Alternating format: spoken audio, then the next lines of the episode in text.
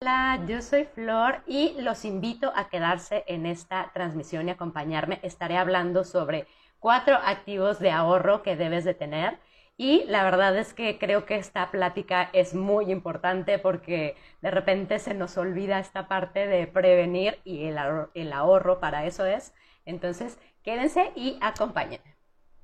Y bueno, mientras más personas se van uniendo a esta transmisión, les platico que yo soy Flor y que en esta cuenta eh, por lo general estoy hablando sobre cómo generar ingresos, cómo hacerlos crecer y sacarles el máximo provecho. Entonces aquí siempre se van a encontrar temas de relacionados con el dinero eh, y pues bueno, es más o menos de lo que ando hablando por aquí.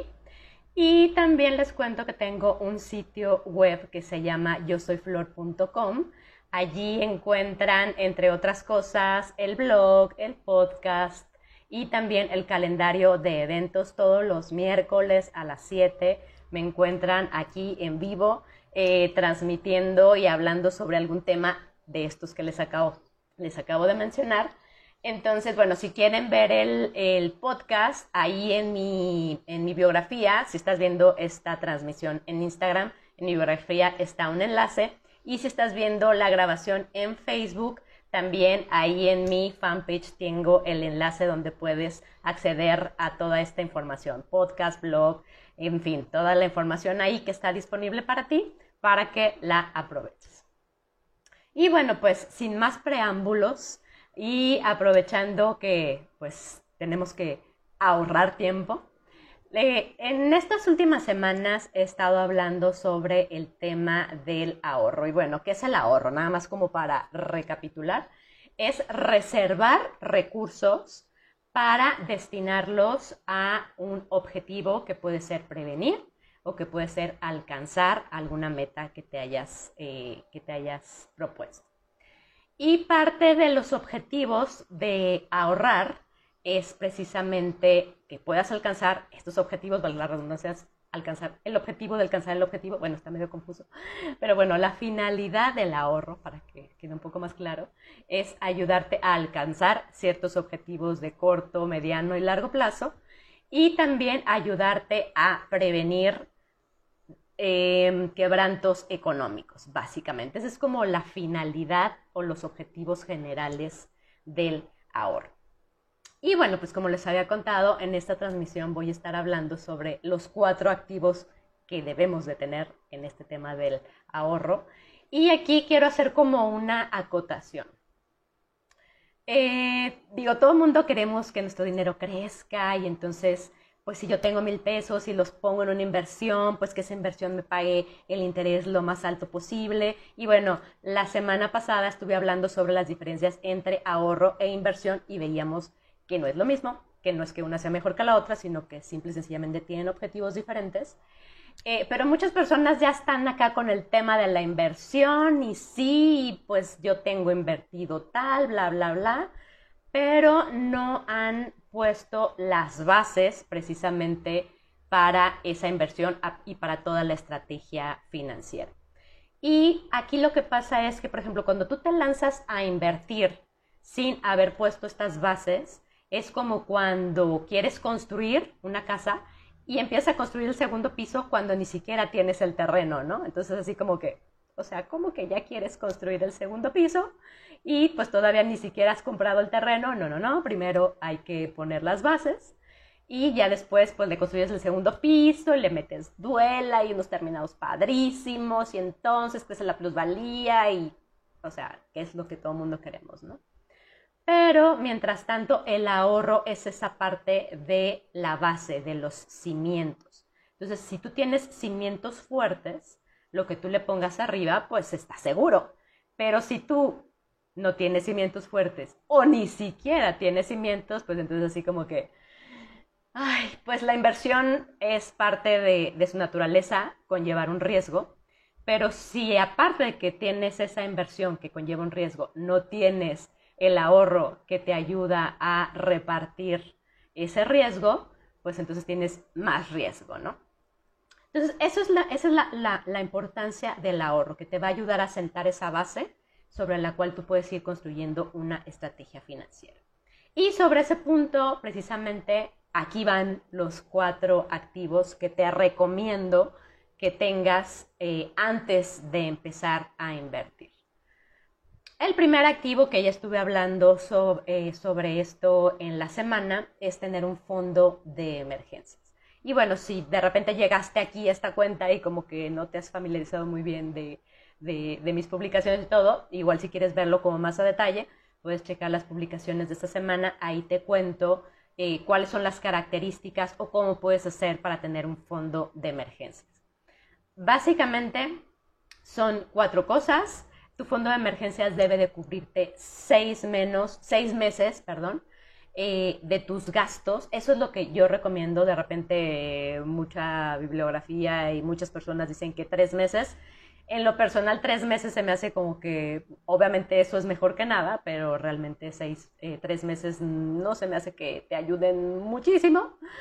Eh, y bueno, seis meses es lo que yo recomiendo, pero finalmente ese fondo de emergencias lo que significa es que tú tengas dinero y que tengas liquidez para cuando se presente una emergencia puedas eh, reaccionar y tengas margen con ese dinero para resolverla y que no te cause un gran quebranto eh, económico, una deuda muy grande, ¿no?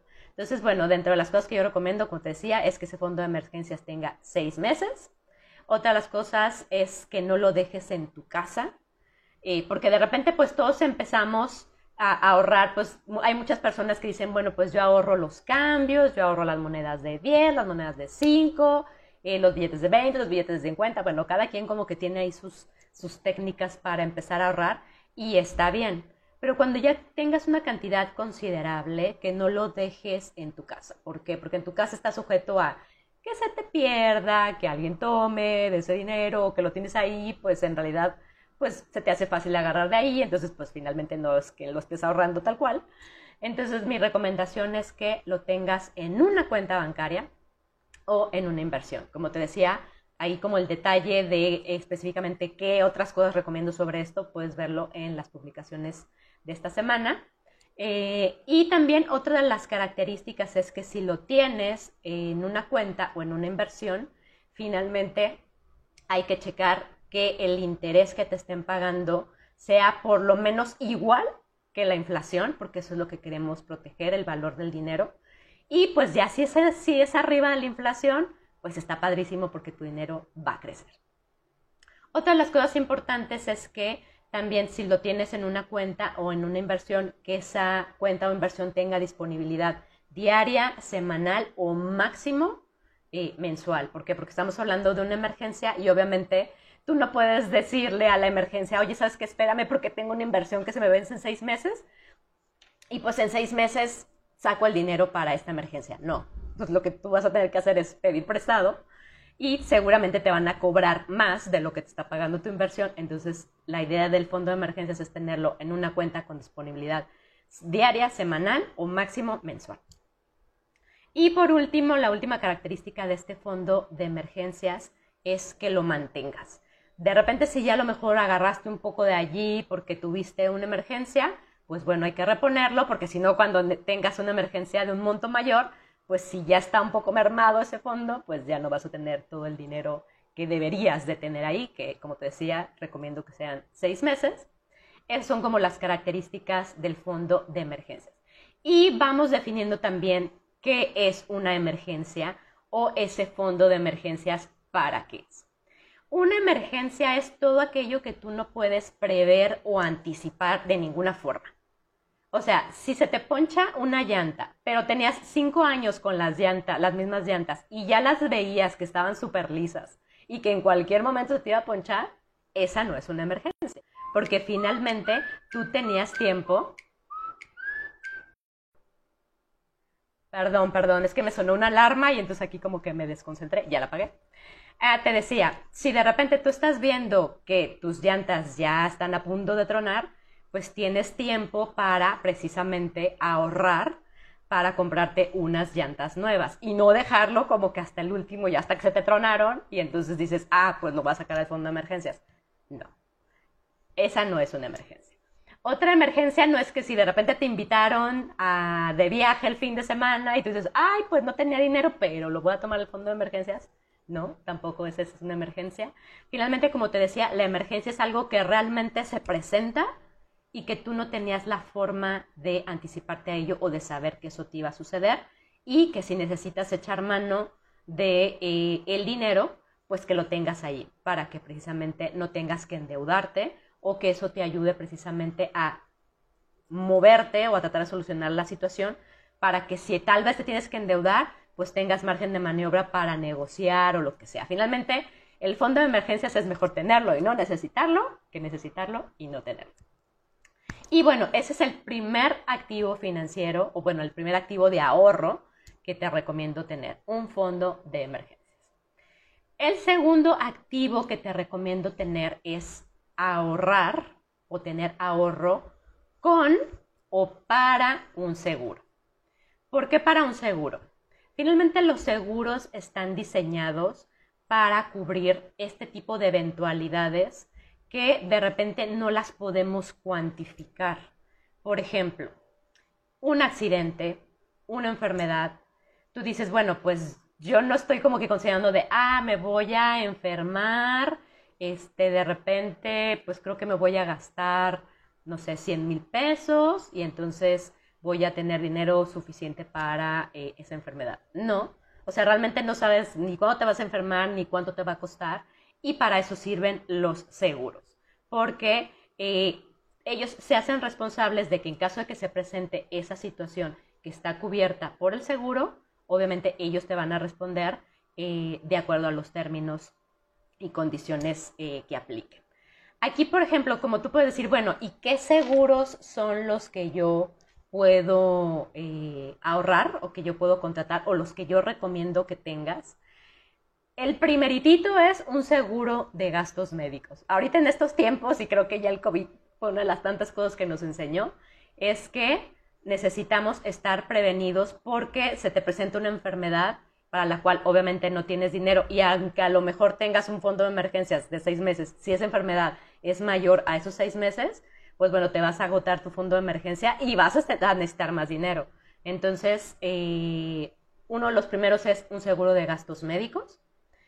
Y en el caso que te digan, no, ¿sabes qué? Yo seguro de gastos médicos no, porque pues yo me atiendo en el IMSS y pues bueno, de repente no será el mejor servicio, pero pues yo ahí me atiendo y está perfecto. Pero otro de los seguros que te recomiendo también tener o contratar es un seguro de ahorro para el retiro. Eh, si tú estás viendo esta transmisión en Instagram, seguramente eres de la generación que empezó a trabajar después del 97 y si tienes un empleo, pues lo que te va a tocar de retiro, cuando ya te vayas a retirar, la redundancia, pues realmente no te va a sacar el apuro y no te va a ayudar mucho. Entonces, pues lamento romperte el corazón, creo que es algo que es del dominio público, pero pues sí, tu empresa está haciendo aportaciones para tu retiro, pero ese retiro realmente pues es como honorario. Entonces, lo que tú tienes que hacer es empezar a ahorrar para tu retiro y la mejor opción es hacerlo a través de un seguro porque tiene muchísimos beneficios de los cuales no hablaré en esta ocasión, pero te recomiendo hacerlo. Uno de los beneficios que yo veo y realmente agradezco eh, es que lo puedes hacer deducible. Entonces, finalmente, si tú estás ahorrando para tu retiro, que es para tu retiro, y además lo puedes hacer deducible, bueno, pues es un beneficio enorme. Entonces, bueno, como te decía, si tú dices, ¿sabes qué? Pues yo seguro de gastos médicos no, yo con el, eh, con el IMSS o con el sector salud o lo que sea, estoy bien, perfecto. El seguro de ahorro para el retiro, ya seas un trabajador independiente, un emprendedor independiente, o ya sea que seas un empleado que empezó a cotizar a trabajar después del 97, tienes que ahorrar para tu retiro. Entonces, el seguro es una buena opción y obviamente parte de lo que tú tienes que ahorrar o de lo que yo te recomiendo que ahorres es destinar un dinero precisamente para comprarte un seguro o de gastos médicos, pero si no lo necesitas, pues ese no, o un seguro de ahorro para el retiro, que en alguna otra ocasión haré una plática y explicaré ahí todos los beneficios y por qué recomiendo eh, contratar un seguro de ahorro para el retiro. Muy bien. Eh, otra de las cosas eh, que tú puedes contratar un seguro está en función de los riesgos que tú tienes. Seguramente tienes coche, puede que no. Si tienes coche, pues obviamente hay que contratar un seguro de auto. Eh, si tienes una vivienda propia, bueno, pues también hay seguros padrísimos. A mí me encanta el seguro de hogar, creo que es como el, menos comprendido, pero que tiene muchos beneficios. Por ejemplo, si se te descompone una televisión que tienes dentro de tu seguro de hogar inventariada, pues el seguro te puede pagar esa descompostura. Entonces hay muchas cosas muy padres eh, del seguro de, de hogar o el seguro de negocio que no son tan tan conocidas. Entonces, si tienes una casa propia o si tienes un negocio, pues ese es otro seguro que también te recomiendo que eh, le destines una parte del ahorro para contratar. Y pues em, básicamente esos son como los seguros que yo te recomiendo y ese sería el segundo activo de ahorro que te recomiendo tener. Ahorrar con o para un seguro de estos que te acabo de mencionar para el retiro, gastos médicos, auto, casa u hogar. ¿Sale? Muy bien. Y el tercer activo de ahorro que te recomiendo eh, que te recomiendo tener, aquí ya se va a poner como un poco más interesante porque es la parte que, o sea, como que de repente empezamos al revés, ¿no? Ahorita vas a ver cuál es el último activo que te recomiendo tener y como que todos empezamos ahorrando para ese y al último el que yo te puse primero cuando debería ser en el orden que te los voy eh, platicando. El tercer activo que te recomiendo tener es ahorrar para los gastos que son necesarios. Digo, yo soy mamá, tengo dos hijos, se acerca esa bonita época del año en donde los padres nos sentimos realmente exhaustos de todos los gastos que tenemos que hacer de escuela, uniforme, colegiaturas, bla, bla, bla. Bueno, las colegiaturas, la inscripción ya la pagamos. Pero todo lo que es uniformes, libros, materiales, ay, es muy padre tener que estar pague y pague para eso, ¿no? Entonces, si tú tienes hijos y ya sabes que eso sucede todos los años, pues entonces yo te recomiendo que empieces a ahorrar desde antes para que cuando llegue ese momento te digan, ah, pues yo ya tengo ahí mi dinero más o menos ahorrado para ese gasto y pues realmente no es un dolor de cabeza para mí. Entonces, este tercer activo que te recomiendo tener es ahorrar para los gastos necesarios, que como te decía, el regreso a clases, que de repente tú dices, ¿sabes qué? Mi lavadora ya está muy viejita, este, pues voy a hablarle a un técnico para que venga y me la revise y pues ahí como que me le dé una ajustada antes de que se me descomponga. Eh, ese tipo de cosas que tú dices, ¿sabes qué? Eh, mi casa necesita pintura, eh, pues igual empezar a ahorrar, cotizar y decir, bueno, me va a costar la pintura, no sé, X cantidad y empezar a ahorrar para eso. O sea, que son cosas que podemos prever. a diferencia de del fondo de emergencia que decíamos, es algo que te va a servir para emergencias, cosas que no puedes prever. Este tipo de ahorro para cosas que sí necesitas, sí las puedes prever y precisamente si lo empiezas a hacer con anticipación, pues tienes tiempo suficiente para reunir el dinero que tú necesites para lo que quieras hacer, ¿no? Entonces, por ejemplo, también el servicio del coche, que tú dices, ¿sabes qué? Ya le va a tocar el servicio a mi coche, no lo dejes de hacer, o sea, no es así de, ay, ya va a tocar el servicio, mejor ni lo llevo porque no tengo dinero. No hagas eso, más bien ahorra para que estés llevando tu auto a los servicios tal y cual le corresponde. Digo, esos son como por, poner algunos ejemplos, ¿no? Y el cuarto activo de ahorro que te recomiendo tener, que esto te digo es la parte padre del ahorro, que es ahorrar para los gustos o el ahorro de placer. Ahí pues entra esto que yo te decía de ahorrar pues para los viajes, ahorrar para comprarte un regalito, que de repente dices, ay, vi una bolsa que me gustó, pues para esa bolsa, o que, ay, vi unos zapatos que me gustaron, pues para esos zapatos, o que quiero darme tal gustito, quiero irme un fin de semana, bla, bla, bla, no sé dónde, pues ahí también. Entonces, todo lo que es eh, placer o que son gustos, digo, obviamente también se vale y es parte de lo que te decía del objetivo del ahorro. Hay muchas cosas que uno quiere lograr y que tal vez no son tan caras, pero pues tienes dos opciones, ¿no? O las compras eh, porque tienes el dinero, porque ya lo ahorraste, o las compras con crédito y pues de todas maneras después lo tienes que pagar en algunas ocasiones tal vez con intereses, entonces pues ¿qué prefieres? Pagar intereses o pues desarrollar este hábito de ahorro y empezar a reunir el dinero que necesitas para comprarte eso desde antes y entonces pues ya no tendrás que eh, endeudarte. Entonces, bueno, básicamente esos son los cuatro activos de ahorro que te quería compartir. Los recapitulo así muy rápidamente.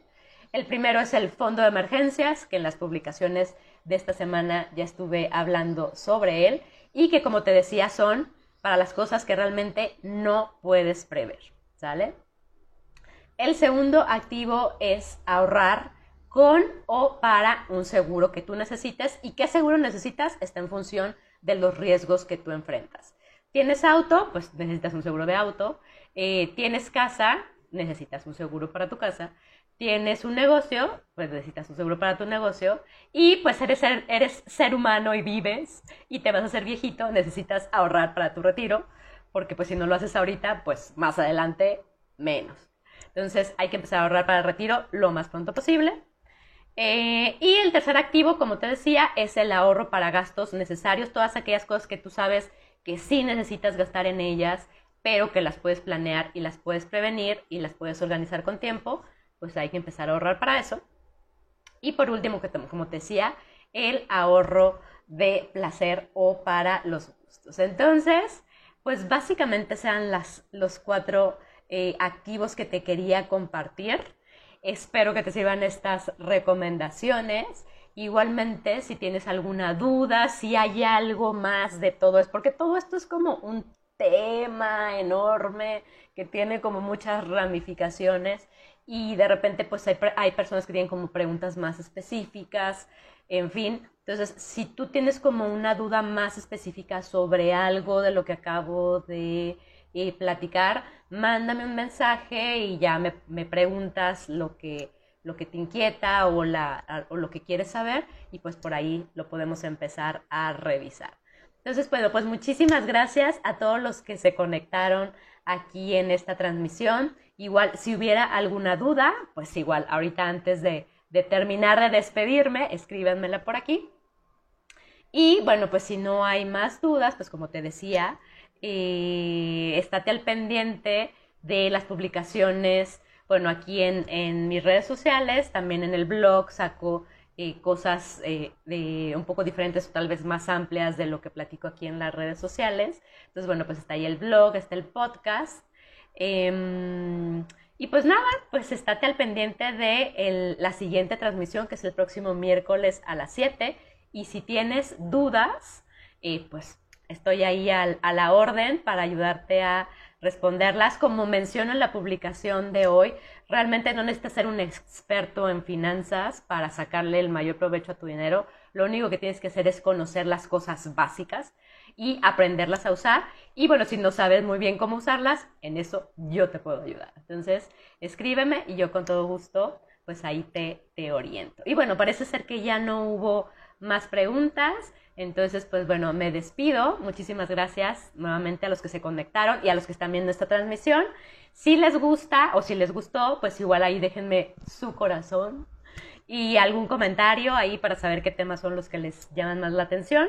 Pudiera ser aquí en, en esta publicación o si no, pues mándenme también un mensaje directo. Y bueno, muchísimas gracias nuevamente.